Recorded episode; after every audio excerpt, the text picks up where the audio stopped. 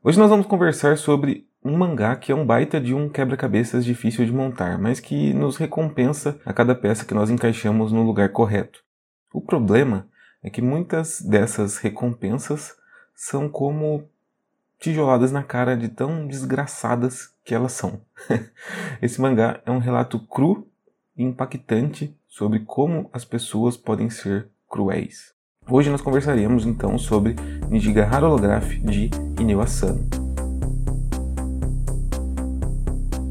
Bem-vindos a mais um Soco Foguete Podcast. Para quem não se lembra ou para quem não viu o episódio anterior, este programa será postado nas principais redes de agregadores de podcast e também estará disponível no YouTube do Soco Foguete, ou no Soco Foguete 1 ou no Soco Foguete 2, dependendo do tema. Se você quiser responder alguma coisa que eu falar nesse podcast, é só comentar no vídeo no YouTube, ou também você pode mandar um e-mail para socofoguete42@gmail.com ou falar comigo no Twitter, que é o underline Rafael Soler. Enfim, Vamos ao episódio, só lembrando agora que nós teremos muitos spoilers daqui para frente. Então, vamos lá. Nijigahara Holograph é um mangá sem nem, então é para adultos, né? Inclusive, esse episódio tratará aqui de temas sensíveis e ele é escrito e ilustrado pelo Inio Asano. Esse mangá ele foi serializado na revista Quick Japan da Ota Publishing entre 2003 e 2005 e foi publicado no Brasil pela JBC em 2016, se eu não me engano. Vou falar aqui uma sinopse rápida da, da JBC depois a gente já entra nos comentários. Com um palco no terreno chamado Nijigahara, o passado e o presente dos alunos de uma escola se entrelaçam intensamente. O boato sobre o monstro que vive no túnel, o segredo que cada família carrega, um surto de borboletas que infestam a cidade, através dos infindáveis eventos e linhas do destino, o mestre Inio Asano convida o leitor para adentrar em um mundo nunca antes visto. É isso. Nós temos um grupo de pessoas que aparentemente assim são aleatórias e que têm as suas histórias de vida interconectadas tanto no passado da trama quanto no presente. A ligação principal entre essas pessoas é esse tal campo chamado de Nijigahara, que pode ser traduzido como campo do arco-íris, se não me engano. E os principais eventos que aconteceram nesse campo e unem os nossos protagonistas são desgraças. E tem muita desgraça acontecendo aqui. Esse mangá não tem um protagonista específico. Você pode até tentar achar um protagonista, mas todo grupo de pessoas tem o seu papel a desempenhar e também tem níveis de importância bem similares. Isso lembra bastante uma estrutura de roteiro que é muito utilizada no cinema e também na televisão, né? Se bem que nem se pode mais falar televisão hoje em dia, a gente tem que falar série porque pode ser streaming, enfim, esse tipo de estrutura se chama ensemble cast ou elenco reunido. Tem um, um post que eu encontrei lá no Fines Geeks também que traduz isso como uh, roteiro de rede, se eu não me engano. Inclusive, esse post do Fines Geeks é excelente sobre Ensemblecast e sobre como o Nijigahara Holograph utiliza esse artifício. Vou deixar um link para vocês verem tanto na descrição do podcast quanto lá no vídeo no YouTube. E também tem um vídeo bem legal do Pipocando sobre Ensemblecast. Mas enfim, o que é esse tal do Ensemblecast? É, o primeiro filme desse estilo ele foi feito em 1916, que é o Intolerância, do D.W. Griffith, que é um cara extremamente controverso, mas que está sendo citado aqui, pois foi o primeiro a fazer esse tipo de filme. Esse filme, Intolerância, ele apresenta quatro enredos paralelos separados que seguem a vida de vários personagens ao longo de centenas de anos em diferentes culturas e também em diferentes períodos de tempo. No Ensemblecast, então, nós vemos personagens vivendo suas vidas e alguma coisa precisa conectar essas vidas. Não necessariamente eles precisam ser conectados de uma forma maior. Em muitos ensemblecasts, o que une as pessoas é um local, um tema abrangente que amarra o filme ou até mesmo um determinado evento. Obras que apresentam enredos desse tipo, elas tendem a enfatizar, como eu disse, a interconectividade dos personagens, mesmo quando eles são estranhos um ao outro. Então, não necessariamente eles precisam ter uma conexão mais direta. Só que fazendo isso, você pegando pessoas aleatórias e começando a trabalhar elas de forma igual, você gera uma certa expectativa no público para que a gente tente entender como tudo se encaixa e qual é a relação entre essas pessoas, mesmo que essa relação não seja direta e seja só um evento ou um local. E como eu disse, Garrara Holograph é um quebra-cabeça. E é justamente um quebra-cabeça sobre as relações entre os personagens E quando nós conseguimos encaixar as peças corretamente, nós somos premiados com as desgraças que são as conexões entre eles. Então, o Inyo Asano ele consegue trabalhar muito bem essa questão da expectativa que nós temos com relação ao que está acontecendo na trama e nós somos constantemente premiados quando nós conseguimos descobrir algo, quando nós conseguimos encaixar as peças. Só que o prêmio nem sempre é bom. Na verdade, nunca é bom. Só para dar mais alguns exemplos de obras que usam esse tipo de estrutura, nós temos o Simplesmente Amor, de 2003, temos também o Crash, de 2005 e Babel, de 2006. Como nós temos aqui um mangá que basicamente utiliza essa estrutura de ensemble cast, ou seja, onde os personagens são os elementos mais importantes, nada mais justo do que nós mencionarmos quais são esses personagens. Então vamos citar aqui rapidinho quais são os principais personagens de Gigahara Holograph. Nós temos o Komatsuzaki, que é um valentão que tinha uma queda obsessiva pela sua colega de classe, a Ari, e ele é atormentado pela culpa de não ser capaz de protegê-la. Ele é atormentado tanto no passado da história quanto no presente. Ele ficou atormentado no passado da história e isso acabou influenciando todo o futuro dele que nós vemos no presente né, da trama. Ele em determinado momento do passado, que é 11 anos atrás, ele é consumido por essa dor e raiva por tê-la perdido por causa do bullying, e à medida que ele vai crescendo, ele vai se tornando mais violento e descarregando, talvez de forma até inconsciente, a sua raiva em outras pessoas também através do bullying. Então nós vemos aqui uma coisa que é bem evidente em Nijigahara Holographic, que é a questão dos ciclos. Ele perdeu a Ari por causa do bullying e ele começou a praticar bullying. Ele se tornou aquilo que ele não queria ser. Adulto, o Komatsuzaki ele trabalha no supermercado junto com o pai da Ari e frequentemente ele visita Nijigahara e acaba entrando lá no, no, túnel que tem embaixo do local. E depois a gente vai entendendo por que ele visita esse local. Outro personagem que a gente não pode deixar de falar é o Suzuki, um garoto extremamente suicida e deprimido que tentou suicídio diversas vezes na infância, o que sempre o leva a mudar de escola com frequência. Inclusive, uma das cenas de abertura do mangá é uma criança caindo de um telhado e você já fica, meu Deus, o que está acontecendo aqui? A história já mostra ele como deprimido, mas aos poucos a gente vai entendendo o que aconteceu com ele. Ele é emocionalmente negligenciado pelos seus pais adotivos, chegando até o ponto que sua madrasta diz que ele pode inclusive morrer. As únicas pessoas que mostram algum afeto por esse personagem são a professora Sasaki e também a colega de classe, a Narumi, que tinha uma certa queda por ele. É interessante a gente notar também que ele é emocionalmente negligenciado pela sua família e quando nós vemos algum personagem se importando com ele, ele também negligencia emocionalmente essa pessoa. Então aqui nós temos de novo a questão do ciclo. Já adulto, o Suzuki a gente percebe que continua deprimido e nos momentos que nós vemos ele, nós percebemos que ele está tendo ali certas crises existenciais. A professora Sasaki é a professora da quinta série dos alunos principais aqui da trama e durante o ano que ela está lecionando na quinta série, a garota Ari é jogada no poço. Só lembrando que Ari era a criança pela qual o Komatsuzaki, que eu mencionei anteriormente, era apaixonado. Antes dos eventos da Ari ser jogada no poço, a Sasaki uma vez viu um homem estuprando a Ari lá em Nijigahara e ela tentou é, impedir o que estava acontecendo. Na defesa, esse homem ele agarra um bloco de concreto e acerta Sasaki no rosto. Então ela fica ferida ali do lado esquerdo do rosto e, se eu não me engano, ela ficou cega daquele olho. Como ela tentou fazer uma coisa boa, mas ela precisou sofrer as consequências disso, a Sasaki ela meio que se fecha para os problemas da criança daquele ponto em diante. E por causa disso, por causa dela se fechar para os problemas das crianças, ela não intervém durante o tempo que a Ari está sofrendo bullying. E ela está ciente do que está acontecendo mas ela meio que deixa para lá, ela não quer acreditar. E depois, quando a Ari é jogada no poço, que é o evento que acontece aqui, que tira a Ari do Komatsuzaki, ela é jogada num poço por causa de bullying, ela meio que nega-se a acreditar que foi por causa do bullying e ela meio que cria uma narrativa na cabeça dela que foi por causa de um acidente. Então, ela tentou fazer uma coisa boa, ela foi recompensada com algo ruim e ela se fechou para os problemas das outras pessoas. Ela se tornou indiferente. Depois ela se casa com um colega professor e ela tem um par de gêmeos.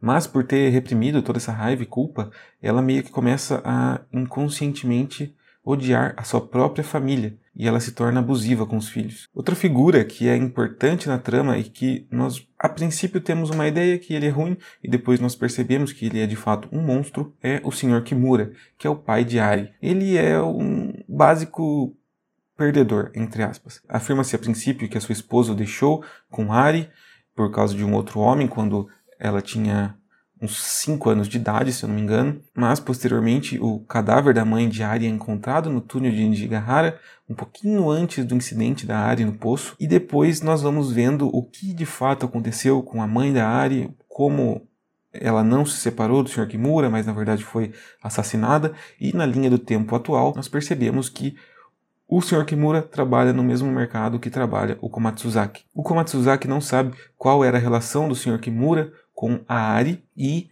isso é uma daquelas peças de quebra-cabeça que a gente fica tentando encaixar e quando a gente descobre o que está acontecendo, a gente é recompensado com uma desgraça e depois a gente vai vendo o desenrolar dessa história. É interessante o Sr. Kimura que a todo momento a gente percebe que diversas desgraças estão acontecendo com ele, mas ele parece sempre estar esperando essas punições e depois a gente descobre por que ele está esperando essas punições, porque como eu disse, esse cara é um monstro. Outro personagem que nos engana muito a princípio é o Higuri, que é o irmão mais velho da Narumi. Narumi, essa que era a única pessoa que demonstrava algum afeto pelo Suzuki. Se você está achando meio confuso essa explicação, é porque você ainda não leu o mangá. Pode ter certeza que eu estou meio que mastigando tudo aqui e no mangá a coisa é bem mais complexa do que isso. Superficialmente, o Higuri parece ser amigável e despreocupado, mas na verdade a gente percebe aos poucos que ele é um psicopata. Quando criança, fica meio implícito que ele abusava da própria Narumi, eventualmente ele assassina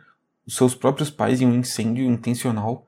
Se eu não me engano, a Narumi também estava dentro da casa e depois nós descobrimos que aquele homem que estuprou Ari no começo da história, né, antes dos eventos da história, e que foi impedido pela professora Sasaki, era o próprio Higuri. Só que antes desse fato acontecer com a Ari, ele começa a se encontrar com ela e os dois começam a escrever um diário juntos, contando ali meio que um conto de fadas sobre um monstro que vive embaixo do poço, lá de Nishigahara.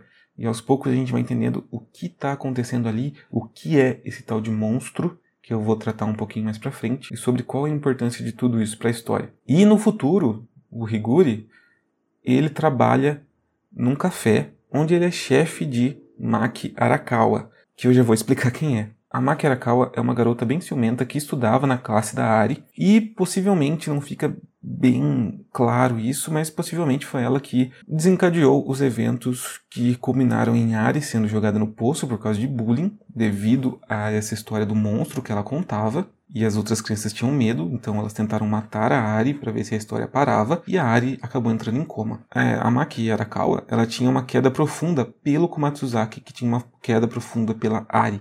Então, a Arakawa ela tinha ciúmes de Ari. Então, talvez por vingança, ela tenha se tornado a principal autora do incidente do poço. Já adulta, ela é bem fria e manipuladora, às vezes isso engana um pouco o leitor, mas a gente vai percebendo isso, e ela meio que tenta usar ali diversos homens para saciar as suas necessidades emocionais. Ela tenta ser pintora, mas a gente percebe que ela não consegue porque ela é fria por dentro, ela não consegue demonstrar os seus sentimentos e ela trabalha no Café Prism lá com o Makoto Higuri. E é interessante também que na idade adulta ela encontra o Komatsuzaki, os dois começam a ter um relacionamento, mas a gente percebe que o Komatsuzaki ele está tão mentalmente perturbado pelos eventos do passado que ele nem se lembra direito quem é a Maki. Então os dois estão em um certo relacionamento, mas Komatsuzaki ele nem se lembra de quem é Arakawa, porque ele está extremamente perturbado de tudo que aconteceu com a Ari no passado. Então, Arakawa, tendo sido uma das principais autoras do que aconteceu com a Ari, torna que o crime da Maki contra a Ari seja um ato de violência totalmente inútil, porque ela nunca vai conseguir o amor de Komatsuzaki, que está completamente traumatizado pelo que aconteceu com a Ari no passado. E devido a tudo isso, ela nunca vai conseguir encontrar o amor de ninguém. Então, aquela questão de ciclos, questão de, de karma, talvez, questão de, de ação e consequência, tudo isso está completamente intrincado com o que é Nijigahara Holograph. Falando sobre os personagens maiores, deu para entender bem, eu acho, de como a trama funciona, como tudo aqui se relaciona, como tudo é extremamente desgraçado. Como eu disse, esse mangá tem temas sensíveis e ele não é feito para ser lido de forma relaxada e sem compromisso. Ele exige atenção extrema aos detalhes, aos nomes, aos eventos e por aí vai, e ele trata de uma história pesada. Então, em nenhuma parte dele você vai conseguir ler de forma descompromissada. O Inio Asano, além de utilizar essa estrutura, que já é um quebra-cabeça por si só, ele nos conta a história em dois períodos de tempo, como eu disse, quando as crianças estão lá na escola, na quinta série, e 11 anos depois, e essas histórias, essas cenas, esses flashes são contados de forma não linear. Isso somado aos momentos mais alegóricos no mangá, que muita gente inclusive acha que são surreais, mas eu acredito que sejam apenas metáforas visuais, torna tudo muito difícil de entender. Nesse ponto, quando eu li pela primeira vez, eu me perguntei se essa confusão era necessária, essa não linearidade, essas questões mais simbólicas, eu me perguntei até que ponto isso seria necessário. E a verdade é que esse jeito fragmentado de dar informação ao leitor é o que torna a leitura tão instigante pois nós somos recompensados com aquela sensação de desvendar mistério a cada capítulo que nós lemos e descobrimos um pouquinho mais sobre os personagens. Quando nós temos uma estrutura de ensemble cast, é muito fácil o escritor cair em coincidências que nos levam a olhar a história de forma um pouco mais cínica, pois a gente começa a pensar, tá, mas não é muita coincidência isso ter acontecido? Será que isso teria acontecido de fato na vida real? A nossa suspensão de descrença é afetada em alguns ensemblecasts que são escritos de forma pouco refinada. Mas, como o Inio nos entretém com esse jogo de suspeitas e revelações, devido ao modo que ele conta a história, acaba que esses eventos coincidentes são meio que camuflados. Do jeito que eu falei, parece que é um artifício barato que o autor utiliza para esconder entre aspas, estou fazendo aqui com os dedinhos, as falhas na trama. Mas é o contrário. Fazer isso ressalta o controle narrativo que ele tem em suas obras, tanto que isso não é, é exclusivo aqui de Nijigahara Holograph, mas também em Cidade da Luz nós vemos isso, em Boa Noite Pum Pum nós vemos um pouquinho disso também, embora a história seja mais linear, pois mesmo nos momentos onde os encontros mais coincidentes entre os personagens mais aleatórios acontecem, a gente está tão aflito e com a expectativa tão lá no alto do que vai acontecer a seguir que nós, de fato, não nos apegamos a essas coincidências, mas nós nos apegamos mais ao jogo lá de expectativa e recompensa. Sobre a questão mais subjetiva do mangá e suas metáforas visuais que eu mencionei anteriormente, eu realmente acredito que tudo não passa disso. São formas alegóricas de passar mensagens reais do nosso cotidiano. Embora o autor dele flerte a todo momento com o surreal e o onírico, eu acredito que tudo aqui sejam representações gráficas, não propriamente elementos narrativos práticos no nível mais superficial da trama. Vamos tratar aqui rapidinho de alguns desses elementos. É claro que eu posso ter a minha interpretação, você tenha outra interpretação, mas eu acho que são tudo metáforas visuais. O principal elemento que nós temos no mangá, que tem na capa, tem desenhado em todo lugar, tem em, em todo momento, são as borboletas. É mencionado em algum momento que essas borboletas de fato estão aparecendo em muitos lugares dentro da história. Várias cenas envolvendo nossos personagens principais mostram borboletas. Tem um personagem, inclusive, que ele se desfaz em borboletas em determinado momento. Tem um personagem que, durante uma fala dele, uma borboleta simplesmente sai da boca dele. Tem cadáveres sendo cobertos de borboletas. E por aí vai. Mas que raios são essas borboletas? Para mim, é bem simples. É uma representação de um dos principais motes do mangá, o efeito borboleta. Uma pessoa faz algo no passado e um evento acontece no futuro. Em um evento cometido no passado, por exemplo, a Ari sendo jogada no poço, muitos impactos são vistos a partir disso. Então a gente tem a vida do Komatsuzaki sendo completamente alterada, nós temos as vidas das pessoas que estavam em volta dela sendo alteradas, a professora que deixou ela cair no poço também é afetada e por aí vai. E se a gente for voltando, nós vamos vendo que toda a história parte de um único evento, lá no passado, com o pai da Ari. Então, para mim, essa é a questão do efeito borboleta. Um ato brutal cometido no passado impactou a vida de diversas pessoas aqui no nosso futuro do mangá. Além de que, eu estou tendo aqui um. Enquanto eu estou gravando, eu estou tendo um insight.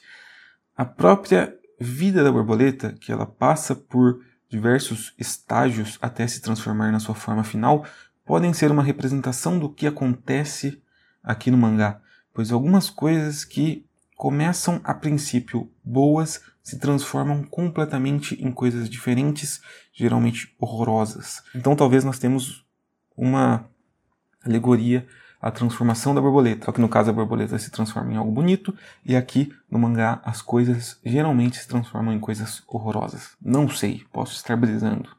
Outro momento do mangá também que é bastante alegórico e que eu vi que deixa muita gente confusa é quando o Suzuki ele encontra com ele mesmo mais novo e depois ele encontra com ele mesmo mais velho. Isso quer dizer que a história tem viagem no tempo ou linhas temporais alternativas? Não necessariamente. Para mim, de novo, isso é mais uma alegoria visual que mostra que as nossas vidas são sentidas por nós como fenômenos lineares, mas os grandes marcos da nossa existência ocorrem de forma desordenada, em muitos momentos diferentes, mas que nos acompanham para sempre.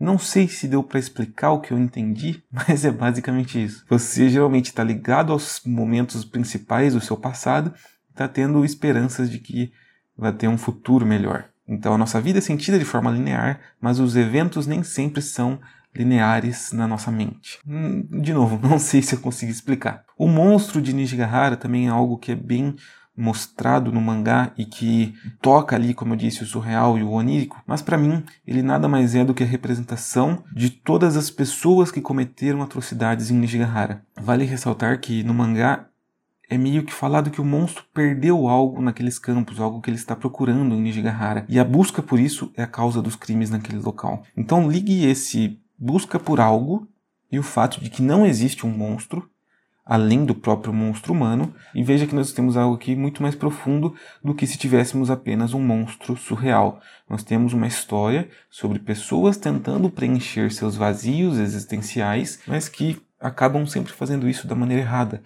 da maneira mais cruel possível. E chamar tudo isso de monstro é apenas uma forma de racionalizar toda essa crueldade humana de forma que as pessoas que vivem ali possam se eximir da culpa de tudo que é causada por elas mesmas. Existem diversas outras alegorias visuais na trama, mas eu acho que essas três aqui são as maiores que a galera geralmente confunde com de fato algo surreal. Talvez seja algo surreal e eu esteja entendendo errado. Também existe essa possibilidade. Uma última coisa que eu vou mencionar aqui que vale a pena ser notada em Nijigahara Holograph, pode passar batida por algumas pessoas que leem de forma mais apressada, é a linguagem.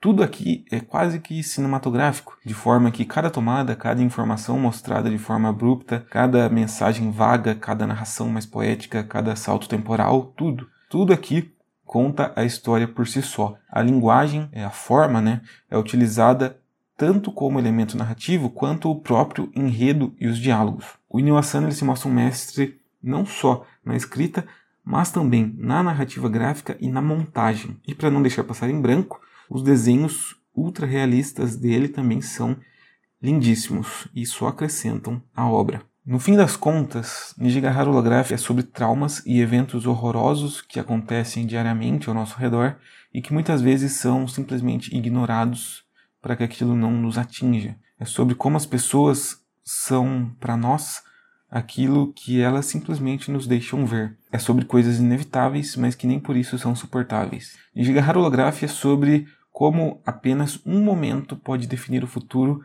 das mais variadas pessoas e sobre como é fácil algo bom se tornar rapidamente em algo horroroso. Os limites são fáceis de cruzar, mas a escolha de cruzar ou não é de cada um.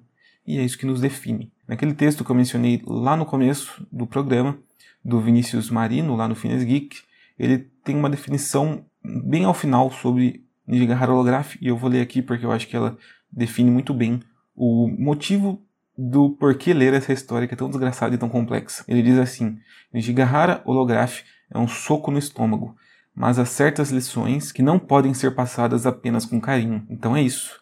Essa é uma trama pesada, uma trama brutal, uma trama complexa, mas que ela nos passa uma mensagem bem poderosa. Essa resenha, análise e comentários que talvez façam sentido ou não são injustos com a obra, porque ela oferece muito mais do que isso. O mangá ele trata também do peso da influência social sobre os jovens, sobre niilismo, sobre o papel de cada ser humano, sobre como crianças e adultos vivem em mundos diferentes, sobre indiferença, sobre violência contra a mulher e por aí vai. Dá para fazer análises extensas sobre esse mangá apenas utilizando esses recortes. E é por isso que eu recomendo a todo mundo que leia essa obra. Pois o que eu falei aqui foi apenas um fragmento do todo. Eu espero que vocês tenham gostado desse Soco Foguete Podcast sobre Nishigahara Holograph. Se você por acaso chegou até aqui e não leu esse mangá, por favor, leia, mas você já deve ter tomado muitos spoilers. Se você já leu e quiser fazer um comentário, comenta lá no vídeo do YouTube ou manda e-mail para mim no socofoguete42@gmail.com ou fale comigo lá no Twitter, que é o underline Rafael Soler. Enfim, minha gente, esse foi mais um Soco Foguete Podcast. Eu vou ficando por aqui e até a próxima.